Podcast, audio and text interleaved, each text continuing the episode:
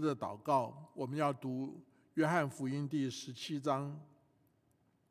有人问我说：“为什么前几个礼拜我们都在讲诗篇，呃，现在开始讲圣经里的祷告？”那我就在想说，诗篇其实也是祷告，是赞美，是祷告。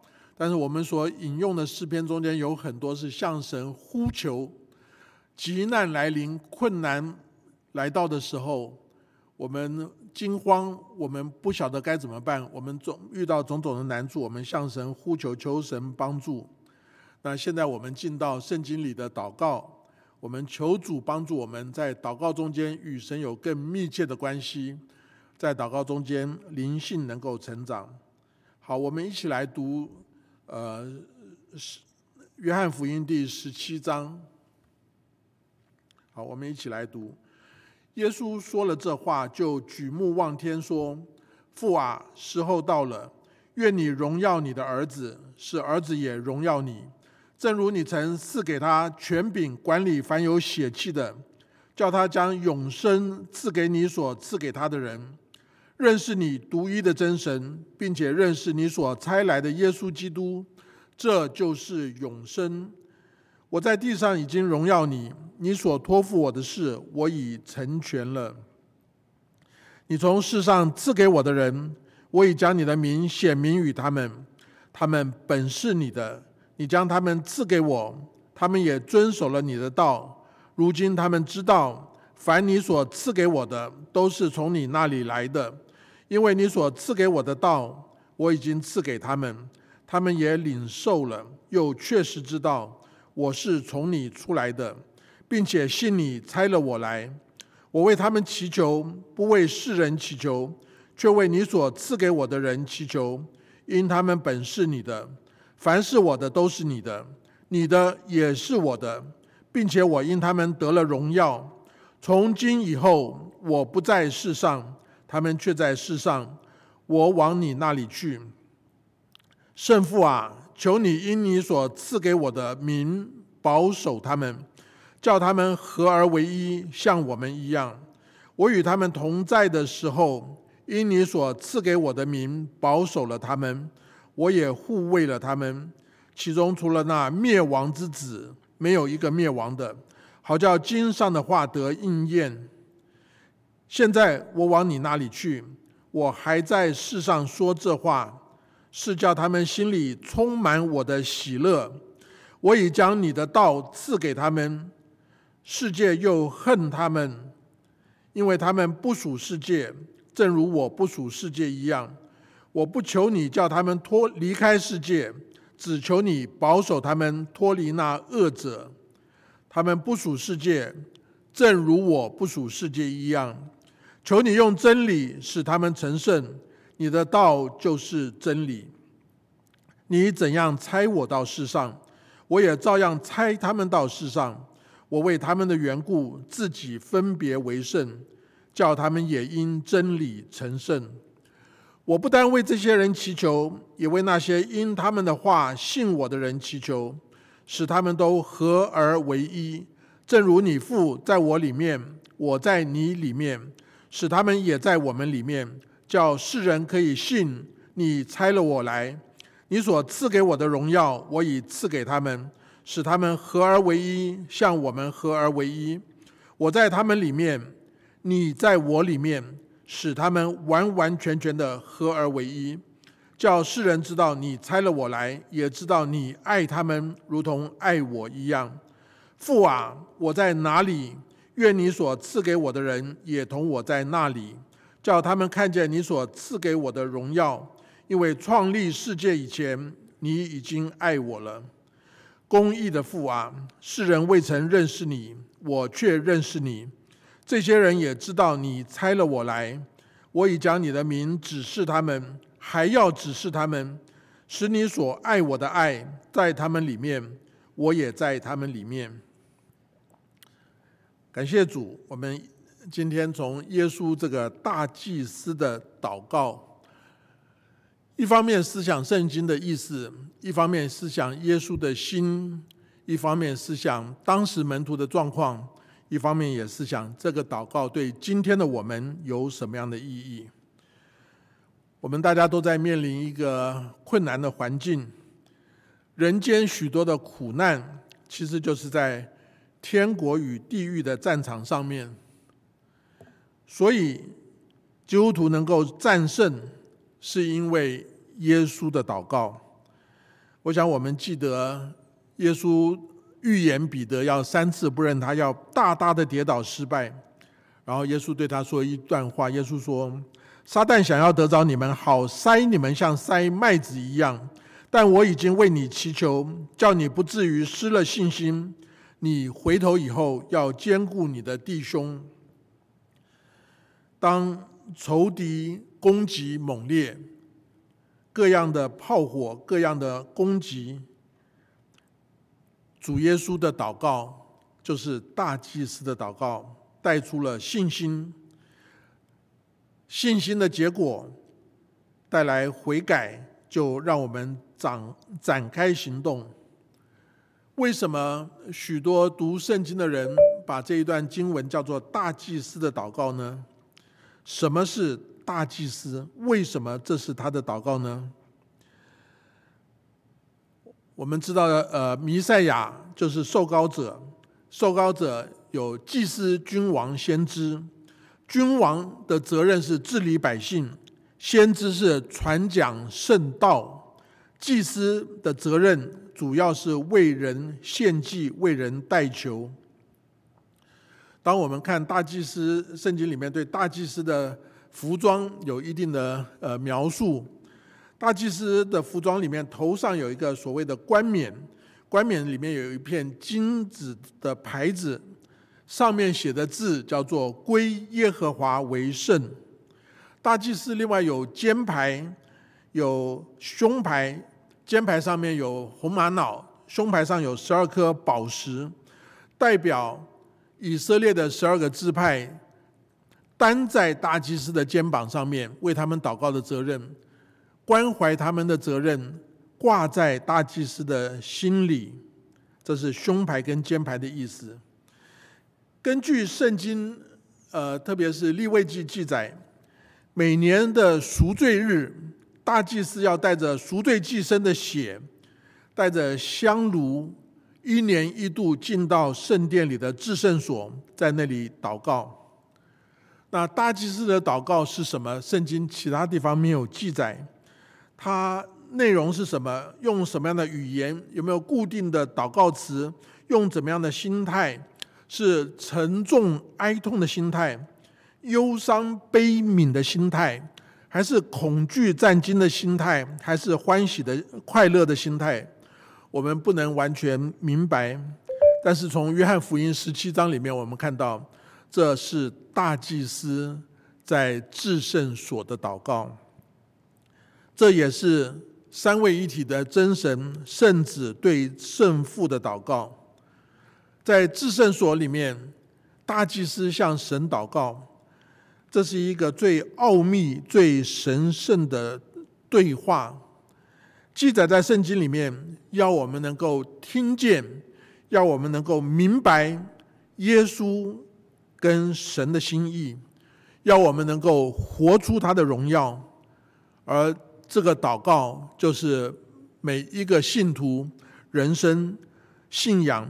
终极的目的，所以我用三个呃段落来形容，因为耶稣这个祷告有三个段落：耶稣为自己祷告，第一节到第五节；耶稣为当时的门徒祷告，第六节到第十九节；为将来所有的信徒，从第二十节到二十六节。这三个祷告，我用三个段落、三幅图画来描描述。第一幅图画是冠冕上的字。刚才讲过了，冠冕上写什么字呢？归耶和华为圣，归耶和华为圣。那第二段呢？为门徒祷告。那耶稣讲他们的生命侍奉应该怎么样？但是呢，我用的题目叫做《生命侍奉的手册》。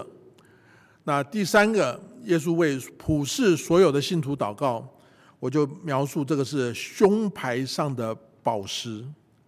啊，那用三幅图画帮助大家来理解、来思想耶稣的祷告。首先，归耶和华为圣，在冠冕上面所写的字，是耶稣为自己的祷告；而归耶和华为圣，就是神的荣耀完全彰显。首先，这个荣耀是创造的荣耀，创造的荣耀。耶稣说：“未有世界以先，我同你所有的荣耀，你曾赐给他。”权柄管理凡有血气的基督徒相信万事万物是神所造的，创造是所有思想的基础。耶稣是创造者，耶稣是神，耶稣降卑成为人，为所有人的人而死，所以他是神降卑成为人。但是呢，耶稣不是。人修炼成仙，耶稣是与父同等的真神。中国人所有的神明都有生日，代表他们都不是永恒的。耶稣是神成为人，圣诞节，耶稣的生日只是纪念他道成肉身，而他的神性是无始无终的。我们想到约翰福音那边记载说：“太初有道，道与神同在，道就是神。这道太初与神同在。”万物是借着他造的，凡被造的，没有一样不是借借着他造的。哥罗西书也描述说，爱子是那不能看见之神的像，是首生的，在一切被造的以先，因为万有都是靠他造的，一概都是借着他造的，又是为他造的。所以我们相信神的荣耀在于他创造万有。世界不是进化来的，世界是神所创造的。我们是神所创造的，创造显出神的大能美好。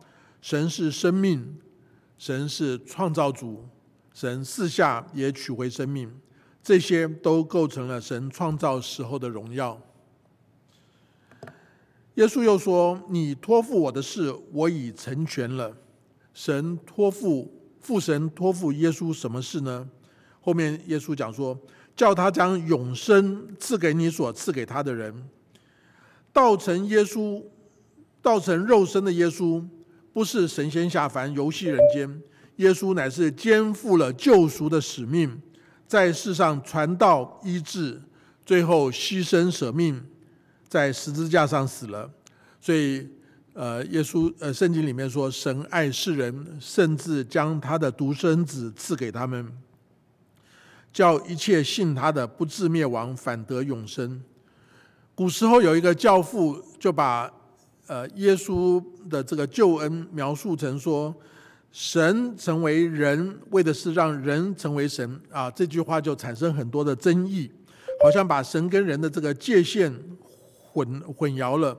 人可以得着神的生命，人可以成为神的儿女，但人。永远是被造者，人不可能成为创造者，人没有神的位格，所以 C.S. 路易斯鲁易斯他就修正了这句话，说神的儿子成为人的儿子，为的是让人的儿子成为神的儿子。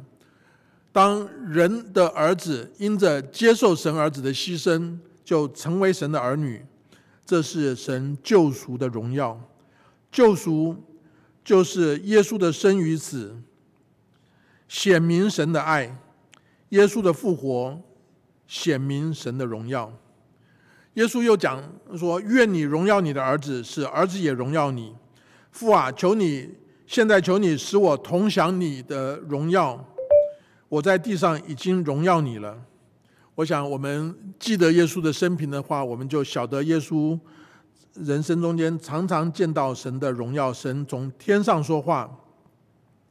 耶稣受洗的时候，呃，天上有声音说：“这是我的爱子，我所喜悦的。”耶稣登山变相的时候，呃，有声音从云彩里面出来说：“这是我的爱子，我所喜悦的，你们要听他。”耶稣受难进到呃受难周进到耶路撒冷的时候，耶稣说：“人只得荣耀的时候到到了，一粒麦子若不落在地里死了。”还就仍就是一粒，若是死了，就结出许多子粒来。然后耶稣在那边赞美神说：“父啊，愿你荣耀你的名。”就有声音从天上来说：“我已经荣耀了我的名，还要再荣耀。”所以耶稣把神的荣耀彰显在地上，特别在十字架上，十字架是羞辱、痛苦、最卑微的记号，但是也是最荣耀的记号。记得在圣诞呃，在受受难节的晚上的崇拜，我们分享说，十字架的意思就是神的圣爱，耶稣的受苦，神的得胜，神的荣耀在十字架中间彰显。在耶稣的身上，这个荣耀也要临到你我的身上。耶稣在这边说：“认识你独一的真神，并且认识你所差来的耶稣基督，这就是永生。”圣经里面讲到荣耀，先讲到是对神的荣耀，耶和华的荣光充满全地。这个荣耀在人身上，因为人犯罪就带来最大的亏损。世人都犯了罪，亏缺了神的荣耀。摩西在为以色列人犯罪向神祷告代求的时候，摩西有一个最高、最强、最深刻的祷告，就向神说：“求你显出你的荣耀来给我看。”而耶稣教导我们的主导文。讲到神一切救恩公计划的最终目标，是因为国度、权柄、荣耀全是你的，直到永远。世人都在追求长久的荣耀，可是人生苦短，有谁能够千秋万岁？离开神，没有生命就是死亡，没有荣耀就是羞辱。耶稣强调认识神。是得着永生的唯一途径，而认识耶稣是认识神的唯一途径。不认识神，没有永恒，所有人间的荣耀都是短暂而且虚空的。所以这一短短的前面五节讲到的荣耀，是在永世里面，耶稣跟父神所分享的荣耀。耶稣来到世界上，他的肉身隐藏了神的荣耀。然后他在十字架上，借着他的死，彰显神的荣耀。耶稣的升天完全了神的荣耀。耶稣的再来，再把神的荣耀最后，呃，降临在新天新地中间。这样的荣耀是你的盼望吗？同样在受苦的人中间，如果一个没有盼望的人会自暴自弃，成为行尸走肉，活活不下去了。但是人如果有盼望，人就可以在难处中间坚持下去。也许我们的难处不只是外面的瘟疫，也许在你我的家庭中间、工作中间、婚姻里面、生活中间生病受苦，我们需要有盼望。耶稣把这样一个荣耀的盼望摆在我们眼前，有了这样的盼望，我们才可以相信。我们才可以跟随，我们才能够很久忍耐的爱下去。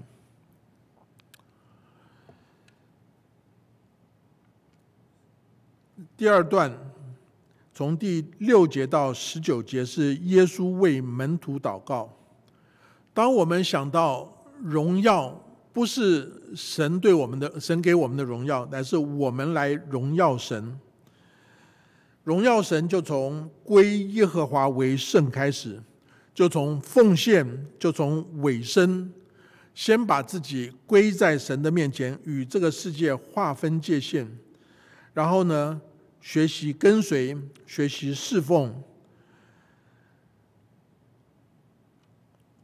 耶稣说：“我已将你的名显与他们。”耶稣说：“求你因你所赐给我的名。”保守他们，所以第一个是天父的名，第二个是基督的名，这是荣耀的核心。我们要知道主的名。耶稣的工作最主要的目的是帮助人的需要呢，还是彰显天赋的荣耀？请问大家，主导文说：“愿人都尊你的名为圣。”神是何等的崇高广大，人无从认识神，但神的名就是神自己把他是谁启示给人，要人认识他。所以传福音的时候，我们应该要分享自己信主的见证。常常我们也要配上一些感动人心的故事。我们需要介绍神是谁，耶稣是谁。我们也需要回答一些人对信仰的问题，提出一些基督徒经过深思熟虑以后的答案。但是传福音的内容是传耶稣基督，传他是谁。所以知道主名之后，耶稣也说，他们也遵守了你的道，因为你所赐给我的道，我已经赐给他们。我们怎么认识神的名呢？这是神启示的，借着神的话而来。神给人自然的启示，要人知道有神。神是给人特别的启示，就借着神的道，借着圣经，借着神的儿子，借着耶稣，让我们来认识神是谁，也让我们生活中间有一个可以走的路。那在这边，他们已遵守了你的道，是用希腊文的 logos。你所赐给我的道，是用希腊文的另外一个字叫 rima。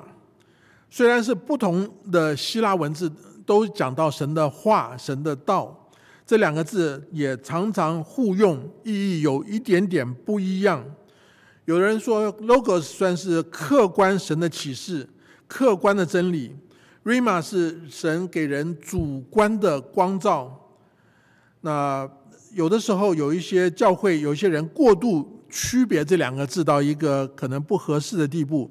强调说，你读圣经，你只懂圣经的 logos，但是我有圣灵的感动，我有圣灵的 rima，呃，这是更高的一个启示。其实这是不对的，我们不应该分开。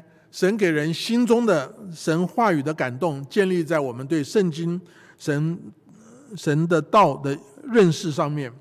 所以我们需要头脑清楚的认识，心灵火热的感动，然后全人尽力的去遵行。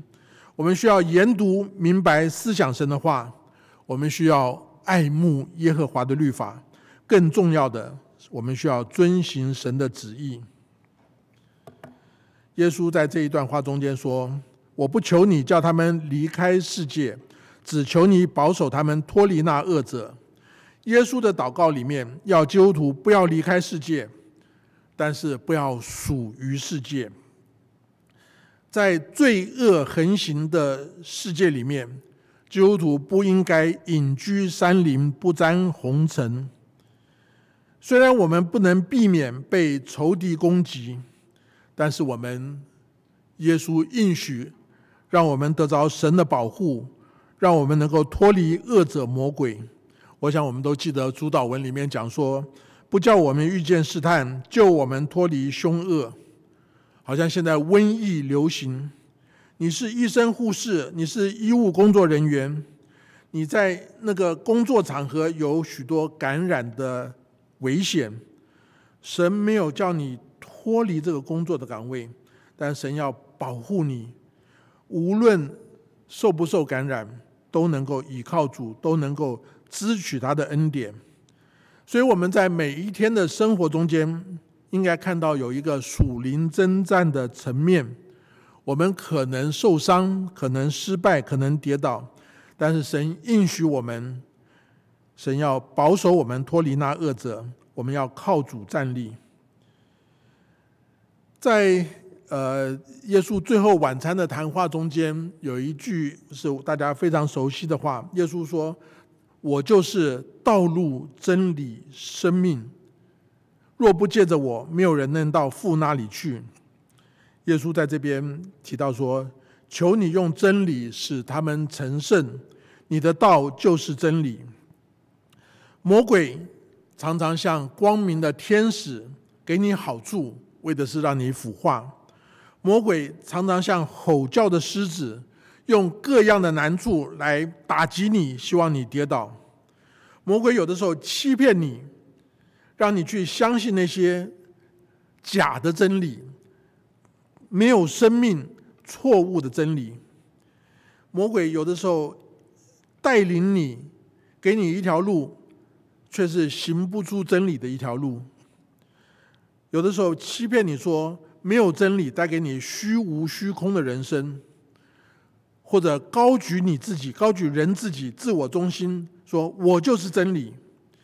耶稣的祷告不单让我们归耶和华为圣，不单他自己是已经圣洁、已经荣耀了，他要门徒跟他一样，也归耶和华为圣，而达到荣耀的途径。耶稣说：“求你用真理使他们成圣，你的道就是真理。”耶稣指出，达到荣耀的途径就是真理。达到荣耀的目的，就是归耶和华为圣，就是成圣。所以，我们传讲信息应该要有真理，但重要的这个真理是一条道路，引导我们到耶稣面前，改变我们的生命，成为一个分别为圣的人生。我想大家知道，从今年三月十五号开始，我们教会就改成在网上崇拜。今天是第六次的主日网上崇拜，这对我个人是一个很特别的经历。因为虽然大家现在此刻都在电脑、电视面前一起敬拜，可是我的在教会聚会讲道的现场只有一位听众，就是吕师母。你们觉得对一个人讲道是不是有点困难？你觉得只有一个人在听他的先生讲道，是不是很辛苦？怎么会辛苦呢？因为讲道之前不能吵架，吵架必须要和好，否则讲完道，吕师母就问我说：“你讲道是给别人听的，你自己相不相信？你自己有没有做到？”求主用真理使我们成圣。当我们心渴慕的时候，这是他的工作。我们把自己交在他的手中，让他来保护我们，让他来建造我们，让他来拆毁我们，让他来重新塑造我们。现在瘟疫流行，许多人有许多的担心。有人担心必须外出工作，怕感染；有人担心失去工作。忧心如焚，怕经济就垮了，没有办法。有人闷在家里面，心情郁闷；有人全家在一起，彼此呃摩擦很多，精神衰弱。很多人花大量的时间研究世界各地的疫情，越研究越沮丧，因为都没有好消息。耶稣在面对十字架的时候。前面是很大的难处，耶稣前面要被卖，耶稣自己祷告，盼望永恒里的荣耀，把他的心灵提升起来。耶稣为门徒祷告，要他们能够因为相信而靠真道成圣。我常常跟人分享说，环境的改变很不容易，内心的改变。虽然不容易，但是有可能。耶稣在这边就告诉我们：我们知道主的名，认识主是谁；我们遵行主道，听他的声音，照他的话而行。我们要脱离恶者，晓得我们四周有黑暗，我们心中也有软弱，要脱离他。我们要靠真理成圣，靠真理成圣，就是靠近神。我们自己做不了的，让他在我们生命中间做。耶稣又为将来的信徒祷告，从二十节到二十六节，在基督里面合一，在爱中以爱来在基督里面合一。耶稣为将来所有的信徒祷告，世世代代的教会，所有相信耶稣的人，耶稣要我们彼此相爱，要我们在灵里面合一，在爱里面合一。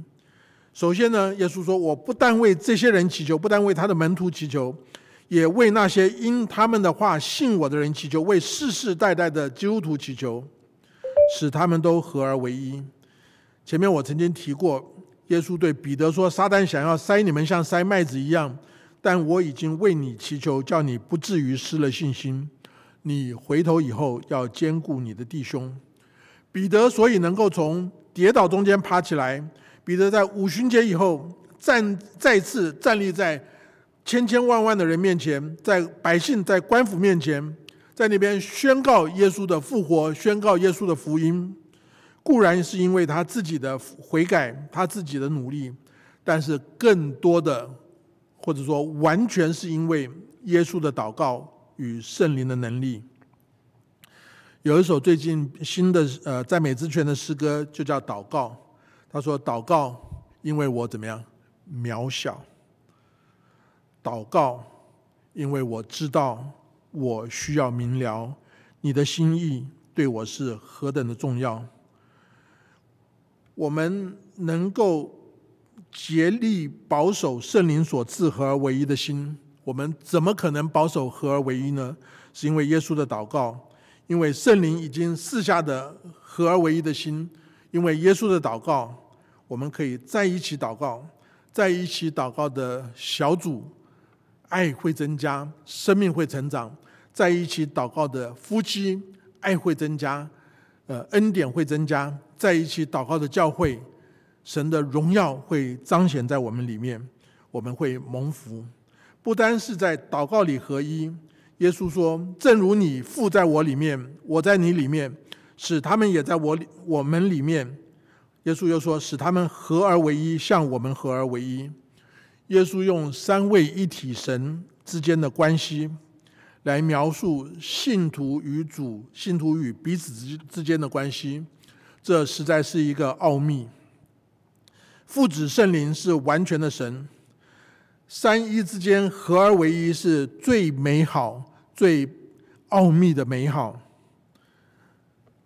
呃，台湾有一位党国元老过世很多年，吴志辉老先生，他是蒋经国总统的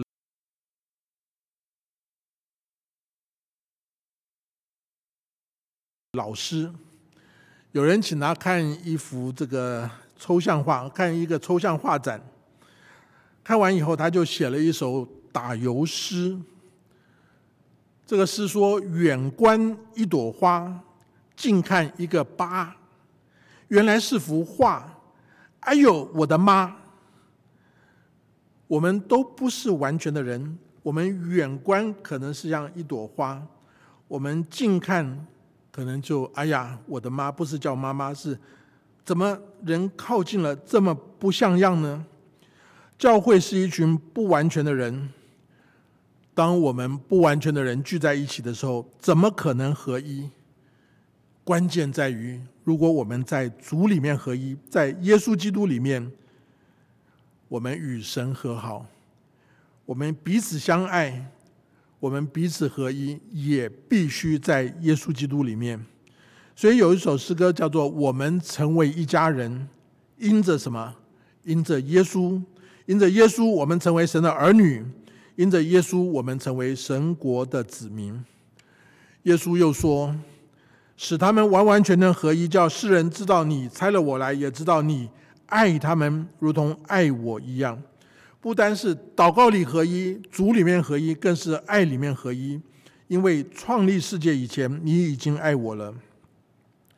在主里面，所以可以合一。合一跟统一不一样，统一有点是外面努力的一种呃呃压迫你要在一起，合一是里面的爱的吸引，自然在爱中的结合。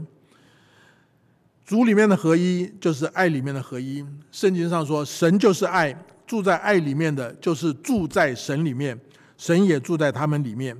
圣经用三位一体之间爱的关系，神的爱是长阔高深的爱，人的爱是有限不完全的爱，所以以人的爱来吸引的合一是很容易破碎的。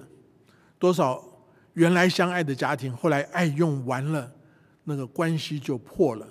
但如果是神的爱，是永远保保守我们，给我们恩典，给我们力量，我们可以接受神的爱，我们为爱而活。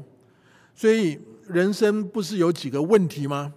人从哪里来，人往哪里去？人活着干什么？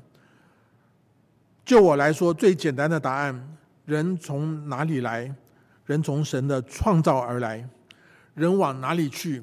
人应该往天家而去，不要往地狱而去。人活着干什么？人活的就是为了爱而活，为了接受神的爱，为了爱神，为了彼此相爱，为了在爱里面合一，在爱里面成圣。这是每一个基督徒应该要有的人生观。这也是我们传福音的内容。耶稣对神祷告说：“公义的父啊，世人未曾认识你，我却认识你。这些人也知道你差了我来，我已将你的名指示他们，还要指示他们，使你所爱我的爱在他们里面，我也在他们里面。